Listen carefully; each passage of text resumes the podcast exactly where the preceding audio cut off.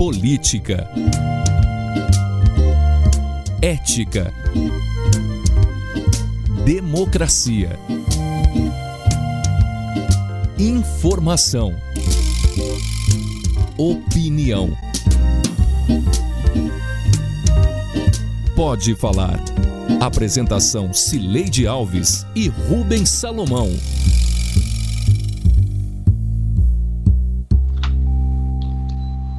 Oi, gente. Rubens Salomão e eu chegamos para o episódio 135 do Pode Falar, o primeiro podcast de política de Goiás com trilha sonora de Beto Estrada.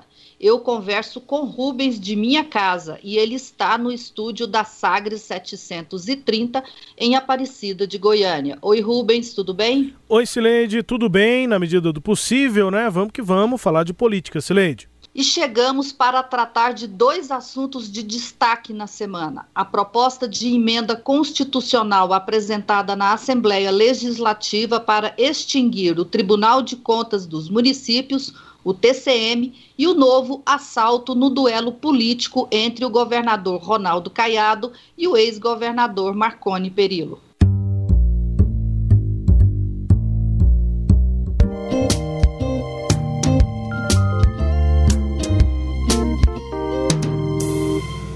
Agora é fato. Começou a tramitar na Assembleia Legislativa a proposta de emenda constitucional número 1/2021 que propõe a extinção do TCM. Uma PEC precisa da assinatura de pelo menos 14 deputados para ser apresentada, mas a emenda do deputado Henrique Arantes do MDB recebeu 26 assinaturas.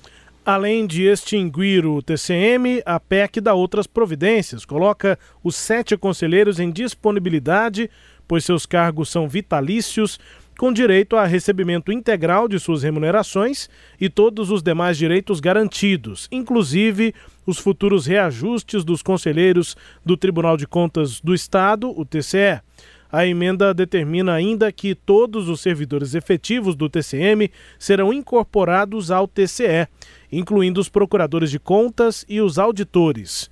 A PEC vai entrar em discussão e votação depois de 10 sessões ordinárias, contadas a partir da sua leitura em plenário. Eu sempre deixei claro, e pela minha assinatura que está lá, o meu voto favorável à extinção do Tribunal de Contas dos Municípios. Até quando a PEC não estava na Assembleia, não estava, não tinha sido apresentada ainda pelo deputado Henrique Arantes, eu não tinha como nem trabalhar essa questão dos votos. Mas a partir de agora pode ter certeza que eu estarei trabalhando, dando a minha opinião e buscando o entendimento dos parlamentares para nós podermos é, ter os votos suficientes. É, vejo que das 26 assinaturas, e a PEC precisa apenas de 25 votos para uh, ser aprovada, e já tem 26 assinaturas, então a tendência é que seja aprovado e que seja de fato é, extinguido o Tribunal de Contas dos Municípios aqui no estado de Goiás, já visto que nós temos apenas quatro estados no país e um dos quatro é Goiás, que ainda tem Tribunal de Contas dos Municípios. É, pelo nosso entendimento, pelo conhecimento que eu tenho da casa e pelo trabalho que nós vamos fazer, é, em breve, Goiás também não terá mais o Tribunal de Contas dos Municípios sendo extinto através da PEC do deputado Henrique Arantes. Não, nós estamos aqui surpresos com uma atitude dessa, mas é aguardar. Viu? Uhum. Surpresa é aguardar. Vamos conversar, não, conversar. Não, vamos conversar. Enquanto tiver, enquanto tiver, tiver condições de conversar, nós vamos conversar. Uhum. Viu? Vamos, nós estamos conversando. Não, é o seguinte, eu vou esperar conhecer o texto da PEC, para ver quais, quais são as, as razões efetivas disso. Ouvimos o presidente da Assembleia Legislativa, Lissau Vieira, e o presidente do Tribunal de Contas dos Municípios, Joaquim de Castro. Essa PEC nasceu de uma retaliação política. A Assembleia Legislativa quer indicar o deputado Humberto Aidar, do MDB, como conselheiro do TCM na vaga do ex-deputado Nilo Rezende, que já tem idade para se aposentar. Nilo trocou a Assembleia pelo TCM em 2013 e agora bateu o pé não quer sair do tribunal. Os deputados insistiram, ameaçaram apresentar a PEC. Ainda assim, o conselheiro não cedeu. O cerco fechou em torno do tribunal e atualmente até os colegas de Nilo o pressionam, mas sem sucesso. Diante disso, Henrique Arantes deu entrada na PEC. Sileide, história parecida como o que aconteceu no Ceará. Lá o TCM foi extinto em 2017 a partir de uma retaliação política. Sim, Rubens, e não por coincidência, até a emenda apresentada aqui na Assembleia é muito parecida com a emenda que foi aprovada no Ceará.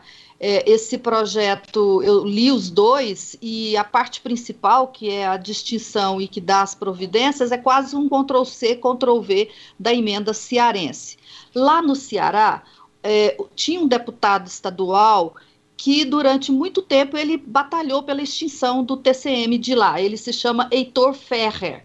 Mas esse projeto dele não caminhou, até que um dia ele cruzou com o interesse do presidente da Assembleia Legislativa, que era o deputado Zezinho Albuquerque, do BDT.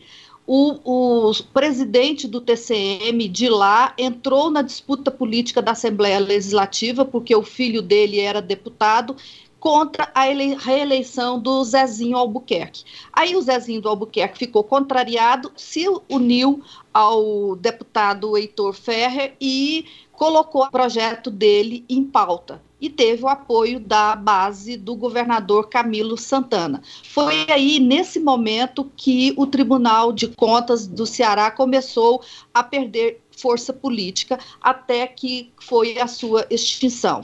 O primeiro projeto do Heitor Ferrer, ele chegou a ser derrubado no STF, porque o, a ministra Carmen Lúcia considerou que ele foi aprovado muito rapidamente, sem tempo para discussão na casa. Então, já fica a dica aqui para os deputados de Goiás que pretendem fazer o mesmo, né? Aí, é, o deputado do PSB, lá do Ceará, o Heitor, ele reapresentou o projeto dele no ano seguinte e fez tudo como manda o figurino foi aprovado em agosto de 2017.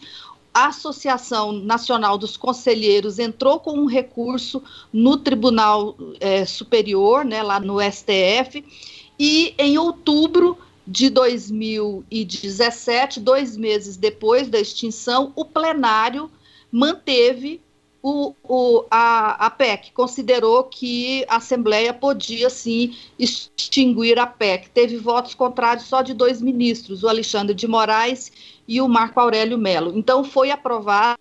Aí o governador Camilo Santana foi articulou no STF que o presidente da Assembleia Legislativa, a gente acabou de ouvir, ele também aderiu à tese de acabar. Quer dizer, começou como uma retaliação política, e é uma retaliação política, só que agora cresceu por conta da adesão é, do presidente da Assembleia Legislativa. Eu cheguei a procurar informações se o governador Ronaldo Caiado está participando disso, conversei com os secretários de governo e que eu ouvi e deputados, e o que eu ouvi deles é que não, que o Caiado está quieto, vai deixar a Assembleia resolver essa questão. E aí, Rubens, é, antes da gente discutir as questões mais políticas, né, eu só queria fazer um breve histórico aqui, que não é a primeira vez que tentam extinguir o Tribunal de Contas dos Municípios. O antigo Conselho de Contas dos Municípios, o CCM, foi criado em 1977 pelo então governador Irapuã Costa Júnior. Em 1997, o governador eh, Maguito Vilela apresentou uma PEC na Assembleia Legislativa para extinguir o TCM. O Maguito tinha uma, uma teoria de que é, o custo de um tribunal como esse é muito alto e que precisa ter um roubo muito grande para valer a pena o custo-benefício dele. E nessa época, em 97, eu já estava na cobertura política, havia muitas denúncias de perseguição política dos conselheiros a prefeitos. Né? Então, os ex-prefeitos que tinham, que tinham passado por dificuldade no tribunal e que se tornaram deputados, eu me lembro de um deles que foi muito atuante na época, que era o deputado Irondes de Moraes, ex-prefeito de Inhumas, eles compraram né, a ideia de Maguito Vilela e a PEC foi aprovada, a Assembleia extinguiu o TCM em 1997. Aí é, é, houve ações, várias ações na Justiça, né, contra a PEC da Assembleia, houve um acordo e a emenda foi aprovada em setembro de 97. Quando foi em novembro, depois dessas ações judiciais, de muitas negociações, foi apresentado pelo então deputado Ibsen de Castro uma nova emenda, uma nova PEC na Assembleia Legislativa para recriar o tribunal. E isso foi feito, o tribunal foi recriado em novembro, 9 de novembro de 1997. É, essa é a curta história aí do tribunal que vive com essa espada sobre a cabeça, né, de extinção, e agora vai depender da condução desse projeto na Assembleia Legislativa.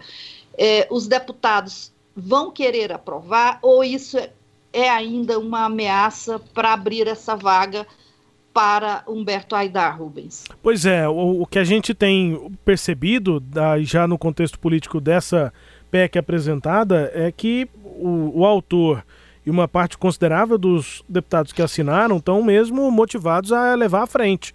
O próprio presidente da Casa, Lissau Vieira. É claro que, bom, enfim, se chegou a ter a extinção e depois a recriação em 97, é claro que o futuro nessa questão é sempre incerto.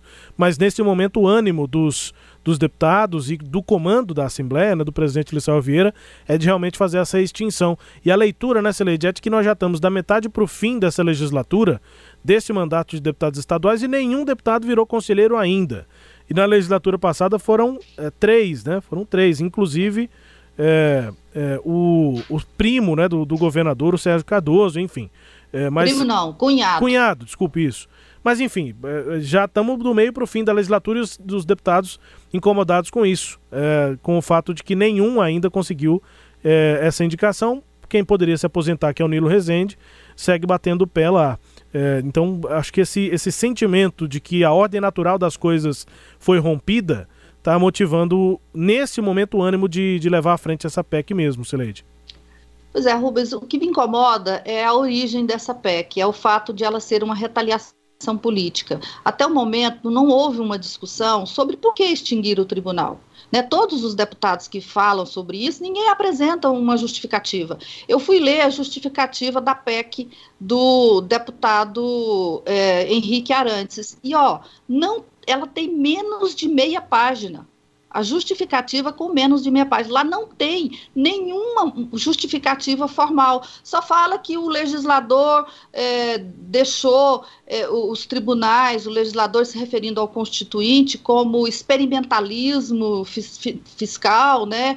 E pronto, e extingue. Então, assim, por quê? Essa é a grande pergunta que os deputados têm que res responder. Os deputados têm que provar em plenário é, por, se manter esse tribunal é pior do que extinguir esse tribunal. E por quê? Né, há uma preocupação com, com as contas das prefeituras, que as prefeituras não têm, as, as pequenas prefeituras não têm condições técnicas de fazer um, um, acompanhamento ideal das contas, o tribunal dá essa assessoria. E, e há uma outra questão também de que como é que as câmaras mais despreparadas ainda que os, que as prefeituras vão conseguir fiscalizar sem esse assessoramento do Tribunal de Contas. Em tese, poderia ser resolvido com o assessoramento que será repassado ao Tribunal de Contas do Estado. Então, assim, é isso que não me convence, sabe? É o, o, os deputados transformarem a Assembleia Legislativa em uma arma para os interesses dele e não deles, deputados, e não para os interesses da sociedade. Eu queria que eles me provassem por A mais B por que, essa ideia tem que ser executada.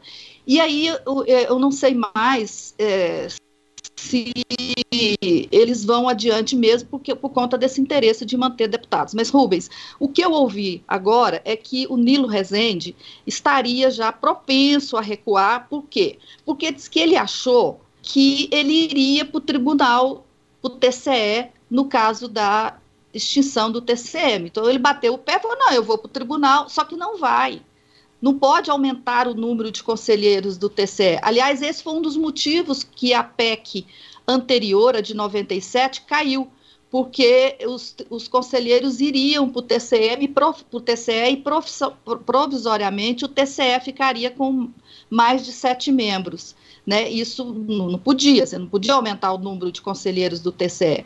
Então, esse foi um dos motivos que a PEC caiu na justiça lá em 97. Agora, eles colocam os, os, os, conselheiros em disponibilidade, ou seja, eles vão ficar em casa recebendo todos os direitos deles sem trabalhar. E aí, quando o Nilo Rezende percebeu que era isso que ia acontecer com ele, quer dizer, ele vai ficar conselheiro, mas sem, sem função e sem poder nenhum, parece que ele ficou meio assustado.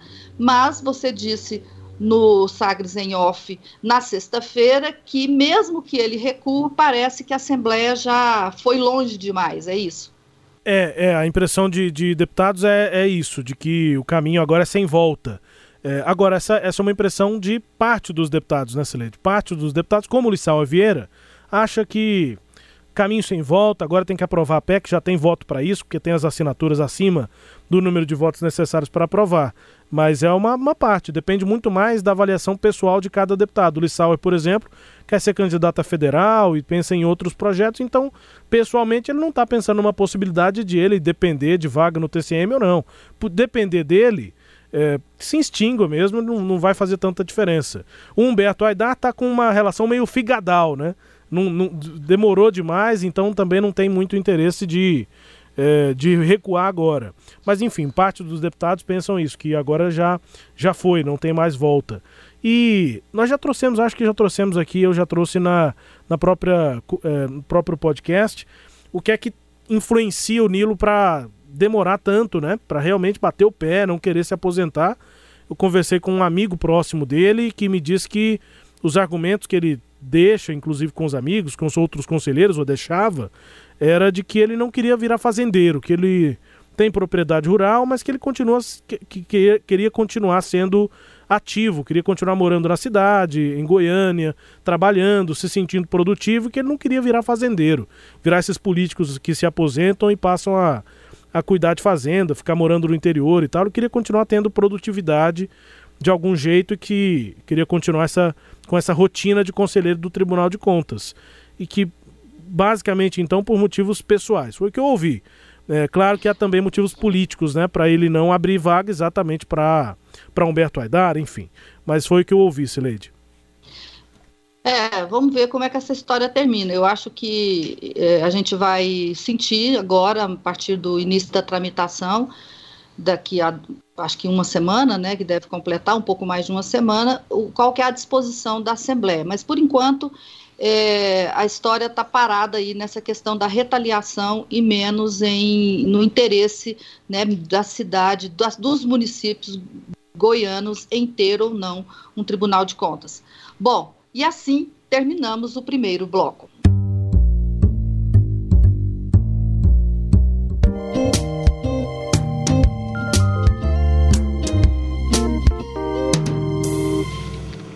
Nesta semana, o ex-governador Marconi Perillo e o governador Ronaldo Caiado voltaram a se enfrentar em mais um assalto no duelo político, desta vez por meio das redes sociais. Vocês me conhecem bem e sabem da minha defesa pela geração de trabalho e oportunidades de emprego. O Sandro Mabel não tem currículo, tem uma verdadeira ficha corrida. Quando deputado federal, envergonhou todos os goianos. Marconi, ao final de 16 anos de governo, foi preso, envolvido em escândalos de corrupção. E ao chegar ao governo de Goiás, determinei sim que as forças de segurança do Estado adotassem o seguinte lema: bandido muda de profissão ou muda de Estado. Marconi foi para São Paulo. Jamabel continuou escondido atrás da cadeira de presidente da FIEG e quase toda semana ocupa o noticiário envolvido em algum escândalo.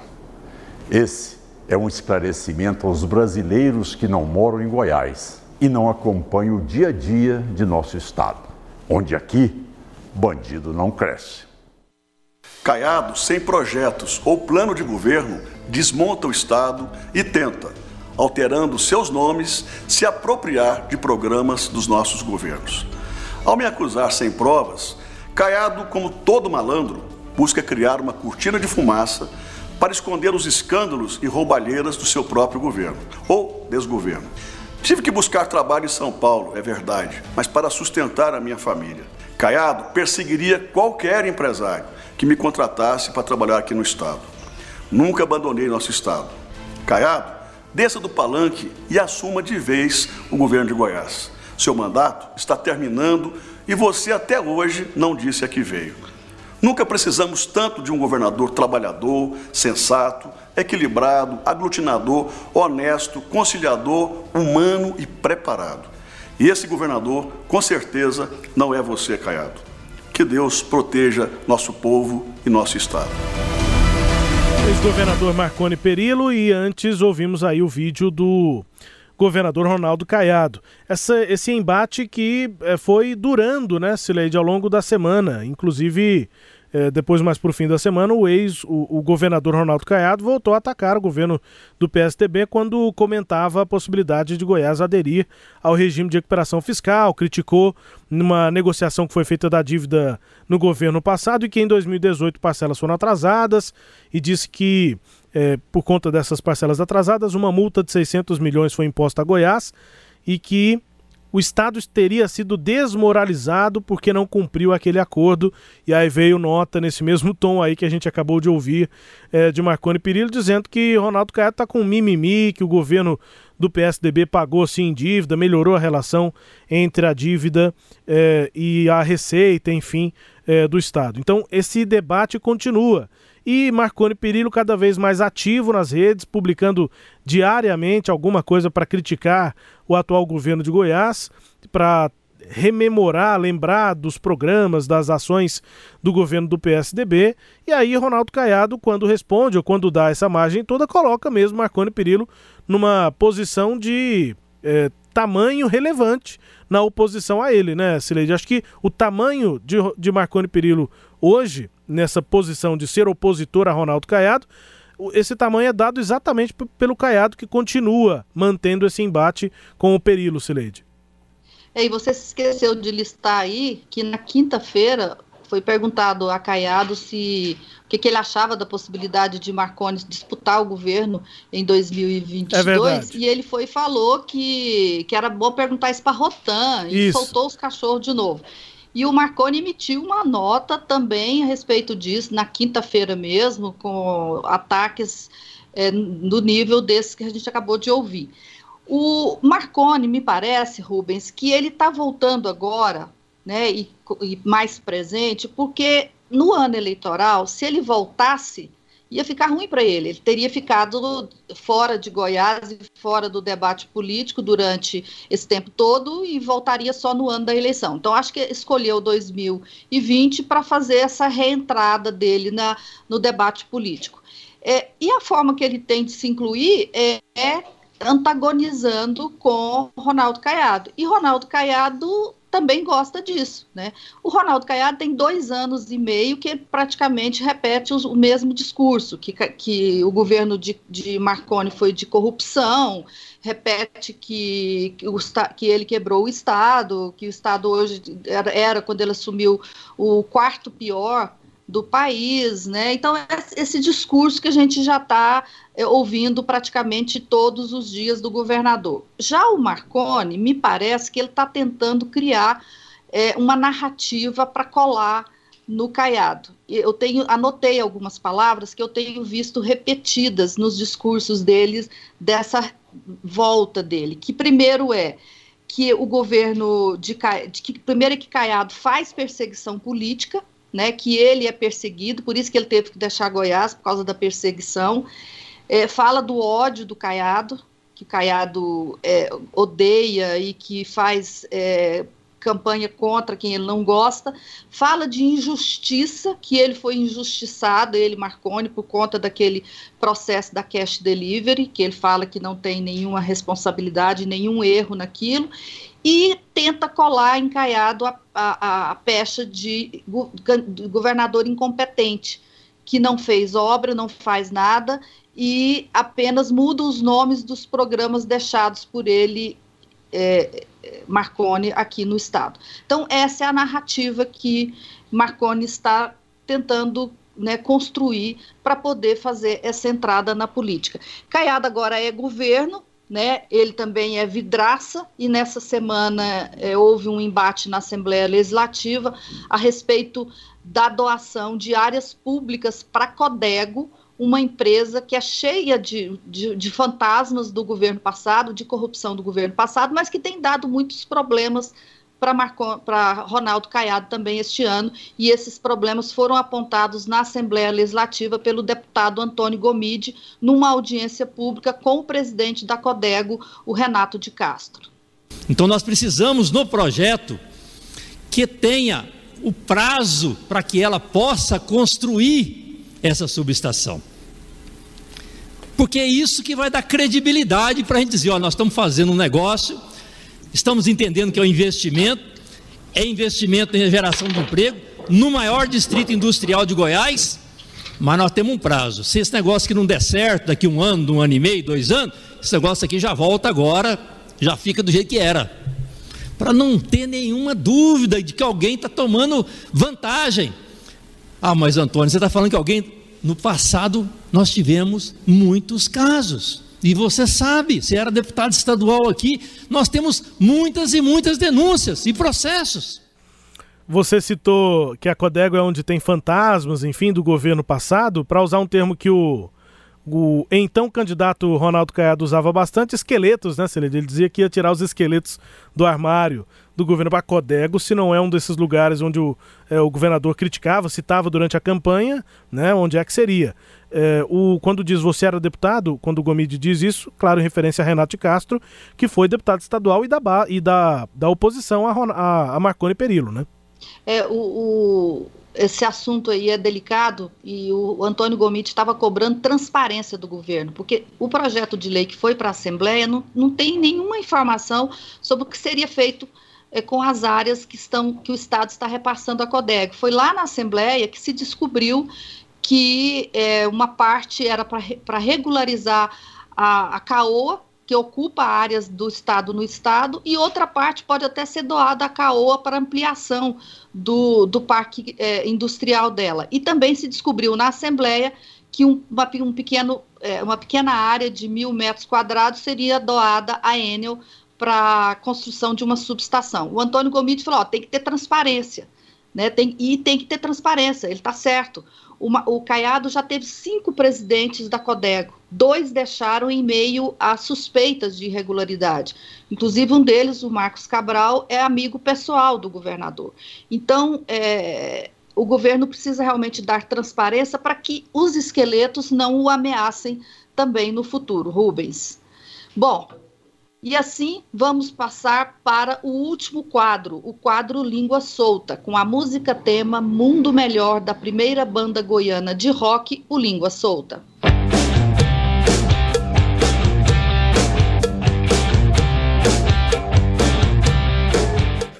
Está sendo irresponsável, porque está assumindo a possibilidade de, durante os trabalhos da CPI, acontecerem mortes de senadores, mortes de assessores, Mostre funcionários aqui dessa casa em função da Covid, porque em algum momento as audiências, as sessões vão ter que ser presenciais. Ué, no momento de pandemia, por que, que o quadro Língua Solta destaca alguém sendo contra a aglomeração e pensando na vida dos outros, preservar a vida dos outros por conta da Covid-19? É porque a língua que está solta é a do filho, número um, do presidente Jair Bolsonaro, o senador Flávio Bolsonaro, que não é membro da CPI, mas estava lá no dia da instalação da CPI na terça-feira desta semana, fazendo entre tantas outras coisas, tantas criando tantas polêmicas, essa é, um filho do presidente ou um membro da família Bolsonaro contra aglomerações, dizendo que a CPI pode gerar aglomerações, é, como se o pai dele não fizesse diariamente aglomerações, Sileide. Pois é, ele virou língua solta exatamente por ser uma fala muito cínica, hipócrita, né? Até é, o presidente sempre foi contra todos os isolamentos social, né? Ameaça governadores e prefeitos desde que começou a pandemia por conta das medidas de isolamento. E agora, como ele não quer a CPI da pandemia, o filho dele vai lá e faz essa declaração é, para inglês ver, né, Rubens? Virou, foi piada é, essa história. É Vambora? isso. Bora, Sileide. Este episódio teve áudios da Rádio Sagres 730, da TV Assembleia, da TV Senado e de redes sociais. Confira o Pode Falar todo sábado às nove e meia da manhã na Rádio Sagres 730, no Sagres Online, no aplicativo da Sagres, no SoundCloud, no Spotify, no Google App, no Deezer e no Castbox. Tchau, Rubens. Tchau, Cileide. Até a próxima. Tchau, tchau. Apresentamos Pode Falar com jornalistas Cileide Alves e Rubens Salomão.